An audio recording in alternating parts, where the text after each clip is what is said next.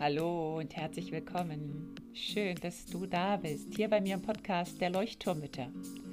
Dem Podcast, der dich und dein Leben in Bewegung und zum Leuchten bringt. Mit ganz viel Gefühl und Verstand. Mein Name ist Henriette Mathieu und ich freue mich riesig, dass du dabei bist. Und nun lehn dich einfach zurück, atme tief durch.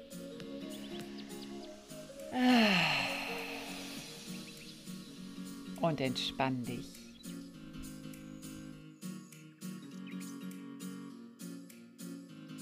Hallo und willkommen zurück. Und sorry, dass es letzte Woche keine Episode gab. Ich brauchte einfach mal eine Pause. Und ich habe sehr lange gezweifelt und überlegt und hatte ein schlechtes Gewissen und dachte, ich kann doch jetzt nicht den Podcast ausfallen lassen. Was denken die denn? Und dann bin ich aber irgendwie in mich gegangen und habe gedacht, hey, stopp mal, der Podcast heißt Selbstfürsorge, der Selbstfürsorge-Podcast für Mütter und ähm, dann sollte ich vielleicht mit gutem Beispiel vorangehen und dann, wenn es nötig ist, mir auch mal eine Auszeit gönnen. Und so habe ich sozusagen in eurer deutschen Sommerferienzeit mir eine Winterauszeit hier geholt und mich ein bisschen auskuriert von einer blöden Erkältung. Heute geht es aber weiter und zwar mit dem inneren Kind. Ich hatte euch ja versprochen, dass ich noch ein paar praktische Tipps gebe, wie wir uns dem inneren Kind ganz gut nähern können oder wie wir unser inneres Kind ein bisschen besser kennenlernen können. Und damit möchte ich auch erst einmal diese ja, kleine Episodenreihe zum inneren Kind abschließen. Vorerst. Es kommt immer wieder mal vor und wird immer wieder mal Thema sein, auf jeden Fall. Ich möchte heute mit einer ja, relativ kurzen Zusammenfassung beginnen, um nochmal so ein bisschen zu rekapitulieren.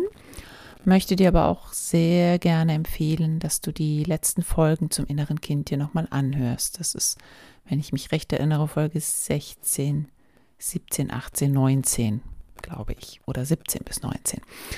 Und da einfach wirklich nochmal reinhören, vielleicht auch die Meditationen im Anschluss an diese Folge vielleicht auch nochmal machen und gucken, ja, was das für dich so bewirken kann, ähm, wenn du in den Kontakt mit deinem inneren Kind kommst. Und nach der Zusammenfassung gebe ich dir ein paar praktische Tipps. Ähm, manche sind ganz kurz und knackig, die kannst du mal so nebenbei einfach machen und berücksichtigen oder in deinen Gedanken einfach so ein bisschen spielen lassen. Und für andere darfst du dir ein bisschen mehr Zeit und Muße nehmen. Schau einfach, was für dich passt, denn wie immer heißt es, jede ist anders, jede nimmt sich anders wahr oder nimmt etwas anderes mit, was ihr helfen kann. Und ja, so soll es wie immer sein.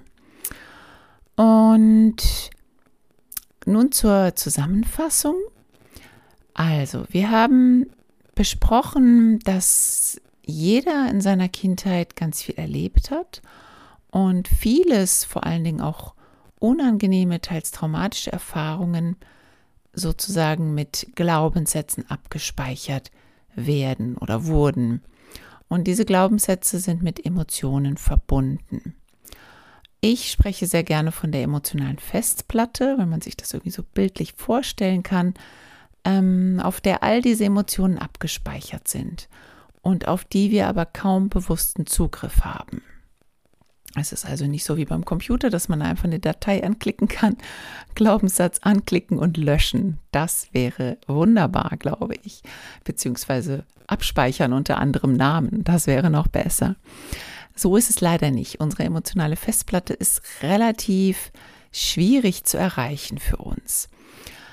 Und im Unterbewusstsein wird viel gesteuert. Das heißt, diese emotionale Festplatte, die steuert unseren Alltag beziehungsweise unsere Gedanken, unsere Gefühle im Alltag, unsere Reaktionen und Entscheidungen, die wir so treffen. Der größte Teil stammt, wie gesagt, aus der Kindheit, also der größte Teil der emotionalen Festplatte. Und deswegen ist dieser Anteil besonders groß und besonders wichtig. Und dieser Anteil wird mit der Metapher des inneren Kindes bezeichnet. um das einfach so ein bisschen anschaulicher zu machen. Das, ja, wenn ich immer nur so von dem Anteil sprechen, weil das ja sehr abstrakt klingt. Wenn man sich vorstellt, dass da wirklich wie so ein kleines Kind in uns drin sitzt oder eine Jugendliche in uns ist, die noch in uns lebt, dann ist das für viele Menschen viel, ja, viel greifbarer, viel verständlicher und auch ähm, mit Emotionen besser ähm, zu verknüpfen, zu erreichen. Das heißt, dieses innere Kind in uns ist ein sehr emotionaler Anteil, der sich eigentlich immer nach Liebe, Anerkennung und Verständnis sehnt. Wenn wir uns nun diesem inneren Anteil ganz liebevoll achtsam zuwenden, dann können wir die Verletzungen betrachten, die Erfahrungen aus der Kindheit betrachten, und zwar mit einem liebevollen Blick.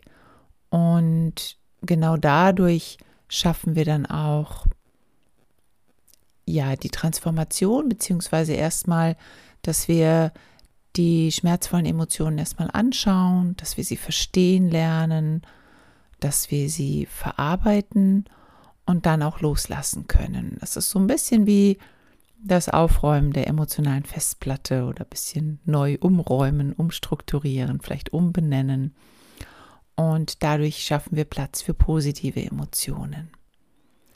Ich finde auch immer sehr hilfreich, dass wir durch diese Arbeit sehr viel mehr Zugang zu unseren unerfüllten Bedürfnissen bekommen.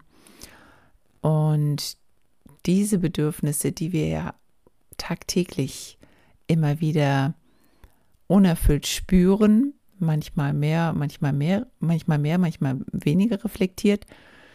Ähm, wenn, ja, wenn mein Kind mir mit einem Nein begegnet oder mein Partner, meine Partnerin ja etwas vielleicht nicht tut, was ich erwartet hätte und ich dann wütend werde, dann kann ich forschend hinschauen und werde bemerken, dass die Wut eben einem unerfüllten Bedürfnis folgt, was aber eigentlich gar nicht mit der momentanen Situation zusammenhängt, sondern eben mit einem Erlebnis vielleicht aus der Kindheit oder einer Phase aus der Kindheit. Also es muss auch nicht unbedingt ein konkretes Erlebnis aus der Kindheit sein, aber ja, vielleicht eine Phase, in der wir uns nicht beachtet gefühlt haben. Und meine Beobachtung ist sowieso, dass in den meisten Fällen, würde ich mal sagen, also ich würde fast sagen immer, ähm, dass die Wut uns sagt, ich will gehört werden, ich will gesehen werden, respektiere mich, höre mich oder hört mir denn hier niemand zu? Und das gleiche auch, wenn ich zum Beispiel beim Abwasch stehe oder wieder mal diese Stimme aus dem Off höre, immer ich, immer muss ich das wieder machen, ich muss das wieder alleine machen, niemand sieht hier, was ich eigentlich den ganzen Tag tue, dann weiß ich auch, dass dies mit ganz großer Wahrscheinlichkeit aus meiner Vergangenheit herrührt, aus einer Phase, in der ich mir mehr Wertschätzung gewünscht hätte oder mehr wahrgenommen werden wollte und sich das einfach sehr stark bei mir eingebrannt hat.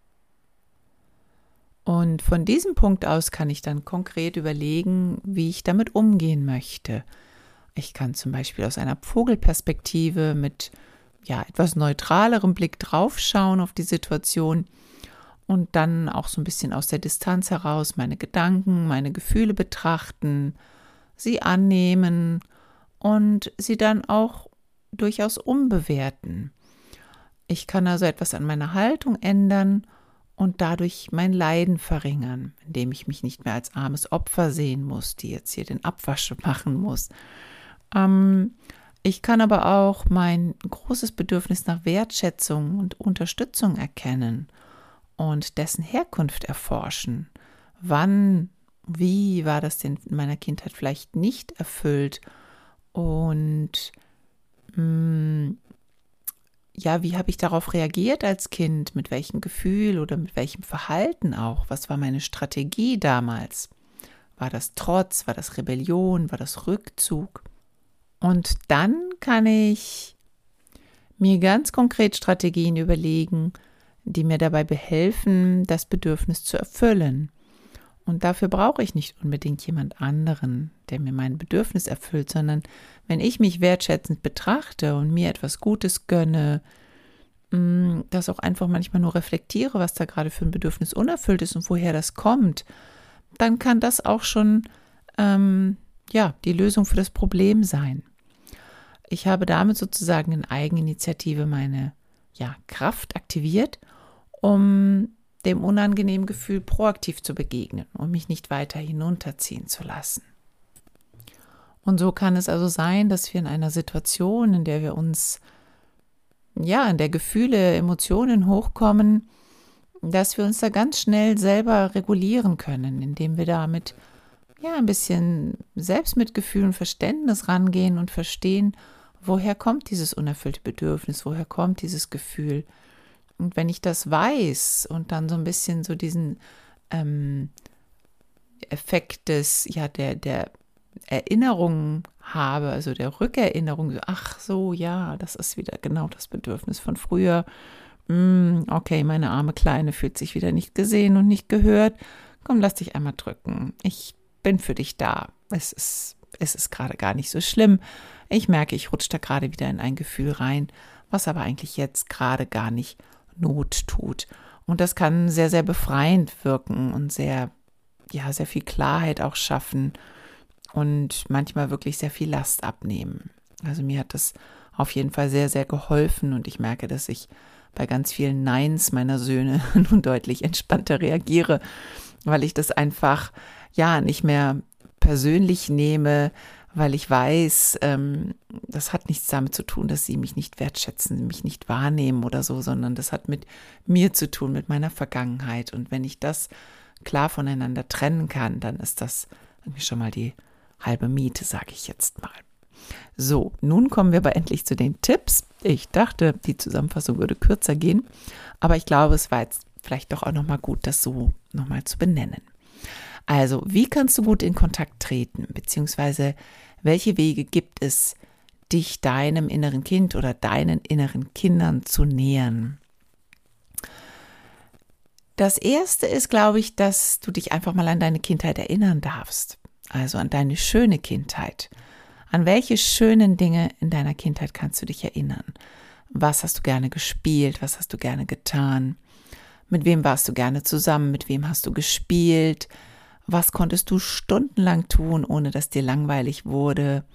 Wie hast du so deine Freizeit verbracht? Und auch, hm, was hast du gerne gegessen, getrunken? Was waren so deine Lieblingsspeisen?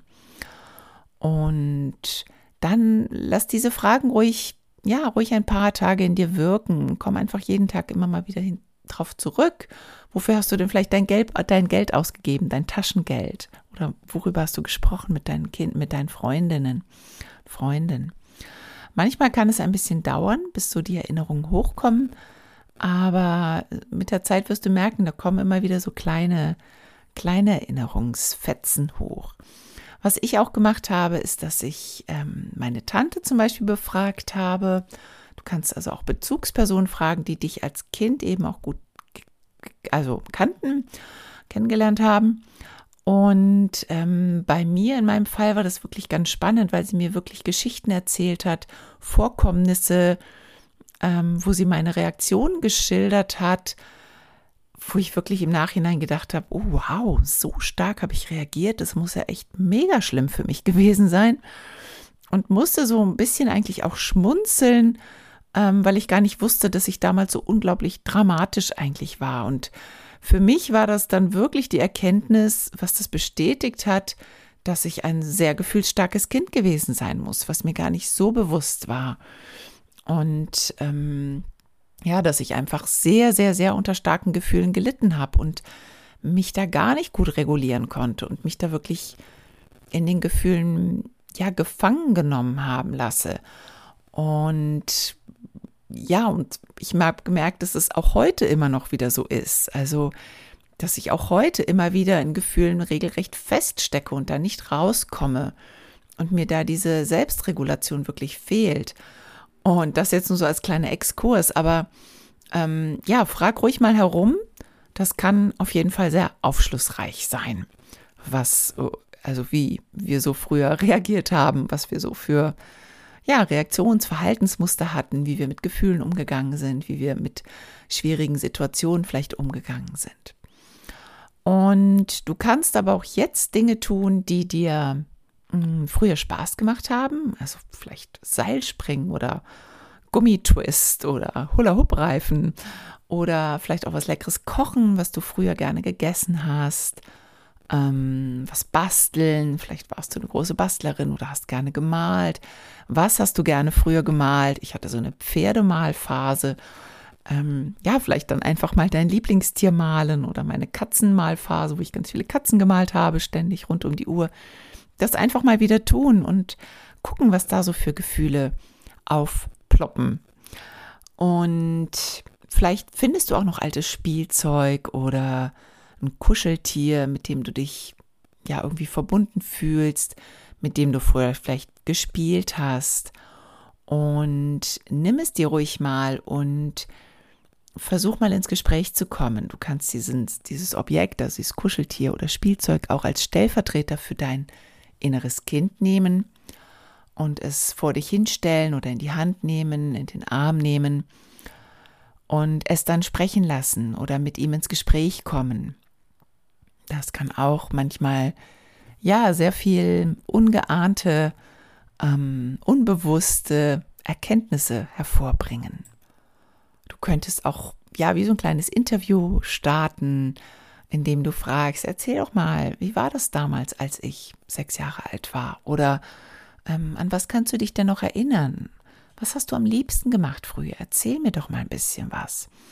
Und das wirklich wie so ein kleines, ja, Interview zwischen deinem inneren Kind und deinem inneren Erwachsenen sozusagen gestalten. Ein weiterer Punkt ist Fotos, Bilder. Das finde ich auch sehr, sehr schön, einfach mal ein Fotoalbum anzuschauen und dich in verschiedenen Altersstufen anzuschauen und einfach mal auf dich wirken zu lassen, was das mit dir macht. Gibt es ein Foto, was dich besonders anspricht? Gibt es ein Foto, was besonders viel Emotionen vielleicht bei dir auslöst? Oder wo du dich noch genau dran erinnern kannst, wann und wie und wo genau dieses Foto aufgenommen wurde, wie du dich da gefühlt hast in diesem Moment, welche Erinnerungen da ausgelöst werden. Wenn du, ja, wenn dieses Konzept für dich noch ein bisschen neu ist, dieses Konzept vom inneren Kindanteil, dann ist es auch wirklich gut, vielleicht erstmal über eine Fantasiereise, über eine Meditation Zugang zu kriegen. Schau hier einfach mal bei der vorletzten Folge, glaube ich, die Meditation zum inneren Kind.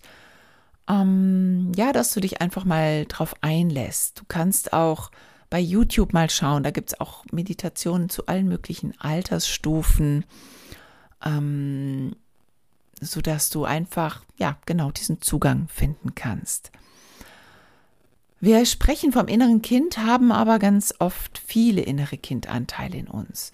Und deswegen wunder dich auch nicht, wenn du vielleicht in so einer Fantasiereise auf einmal einen Säugling im Bett liegen siehst oder in deinem Arm siehst oder ja, du eher eine Jugendliche siehst oder ein Kleinkind. Lass es einfach geschehen. Also sei wirklich neugierig, probier es aus und schau, was es mit dir macht und versuch wirklich, ich sage es immer wieder, den Verstand an den Haken vorher zu hängen. Also wirklich einfach zu gucken, was bei dir auftaucht. Und das, was auftaucht, soll auftauchen. Und das ist dann auch richtig so. Und dann, ähm, ja, komm nicht ins Zweifeln oder Hinterfragen, sondern wie gesagt, hab so einen neugierigen Blick einfach darauf. Ich hatte eben schon davon gesprochen, dass du dir einen Gegenstand auch nehmen kannst. Du kannst auch ähm, nicht nur dir einen Gegenstand nehmen, sondern du kannst wirklich richtig in physischen Kontakt mit deinem inneren Kind treten, indem du einen Gegenstand bestimmst, ähm, dass das sozusagen dein inneres Kind ist. Und wenn möglich, einen Gegenstand, den man kuscheln kann, also ein Lieblingskissen von dir oder ein Kuscheltier eine Decke, eine Kuscheljacke. Also etwas, was wirklich ähm, ja sich weich anfühlt. Und wenn du so eine Fantasiereise machst oder eine Meditation, dass du dann ruhig dieses Kissen zum Beispiel an dich drückst und dir vorstellst, dass du dieses innere Kind, dein inneres Kind in deinem Arm hältst oder es drückst oder es streichelst. Dieses haptische kann sehr dabei helfen, mehr in das Gefühl zu kommen. Versuch das ruhig mal. Und ähm, es fühlt sich am Anfang vielleicht ein bisschen seltsam, ein bisschen komisch an, aber mach's, wenn du alleine bist, wenn du im Bett liegst oder auf dem Sofa sitzt und versuch es einfach. Es gibt kein richtig und kein falsch. Und dann macht es auch Sinn, dein inneres Kind immer wieder mal zu besuchen. Das heißt, an deinen inneren Kindanteil einfach öfter mal wieder zu denken. Das ist nicht, muss nicht viel sein, muss auch nicht ständig sein, aber so, dass du so ein bisschen immer wieder ins Gefühl gehst und dich diesem inneren Kindanteil ein bisschen näherst. Also mit der Metapher gesprochen, du näherst dich deinem Kind an und gibst ihm das Gefühl, nicht alleine zu sein. Ich bin für dich da. Das wäre so die, die Metapher dafür. Verbringe also jeden Tag etwas Zeit mit deinem Kind, mit deinem inneren Kind, ähm, in welcher Form auch immer. Manche sprechen auch davon, dass das innere Kind erstmal gar nicht sprechen wollte mit ihnen oder dass das innere Kind trotzig war und sich dann erst mit der Zeit geöffnet hat. Das kann durchaus sein, wenn ja, wenn vielleicht sehr starke traumatische Erlebnisse vorliegen und mh, mm, die Person dann wirklich regelrecht dicht gemacht hat, um das nicht nochmal zu spüren und dann diesen inneren Kindanteil einfach auch ja so ein bisschen weggeschlossen hat. Und da braucht es vielleicht ein bisschen mehr Geduld, öftere Besuche, Mm, ja, so ein bisschen mehr, ja, Verständnis. Stell dir wirklich vor, da ist vielleicht ein verletztes kleines Kind, was noch nicht sich so öffnen möchte und dann wirklich hab Geduld. Du kannst mit deiner inneren Kleinen auch, ja, wirklich auch reden, so als wäre es ein kleines Kind, was vor dir steht oder eine Jugendliche, je nachdem. Und ihr Sätze sagen, die du gerne früher gehört hättest. Vielleicht so etwas wie, ich bin bei dir. Ich lasse dich nicht allein. Du bist nicht allein. Du bist hier sicher. Du bist geschützt. Ich passe auf dich auf. Oder ich sehe dich. Ich höre dich. Ich nehme dich wahr. Ich fühle dein Gefühl. Ähm, du bist gut, genauso wie du bist. Es ist völlig in Ordnung, dass du jetzt traurig bist oder dass du auch verzweifelt bist. Ich liebe dich so, wie du bist. Alles, was dir einfällt, was du meinst, was dieser kleinen Person gefallen könnte. Und als letzten Tipp möchte ich dir noch das Schreiben ans Herz legen. Das Schreiben finde ich immer eine ganz, ganz tolle Methode, wenn man ja etwas auch aufbewahren möchte, um es später noch einmal durchzulesen. Und es ist eine ganz geniale Methode, um dein Unterbewusstsein aus der Reserve zu locken beim Schreiben kommen wir manchmal wirklich an ja, Dinge heran, die wir so nicht sagen würden, die wirklich so aus dem Tiefen kommen. Und das passiert dann, wenn du wirklich einfach drauf losschreibst, ohne drüber nachzudenken, wieder deinen Verstand an den Haken hängen vorher und einfach loslegen, nicht auf Rechtschreibung, auf Punkte, äh, Satz, ähm, Kommaregeln oder ähnliches achten, sondern einfach losschreiben und fließen lassen. Und dann ist es total schön, das später nochmal drüber zu lesen, vielleicht auch Dinge zu markieren, nochmal so einen forschenden Blick drauf zu legen, ähm, was du da geschrieben hast, was du gedacht hast, was du gefühlt hast.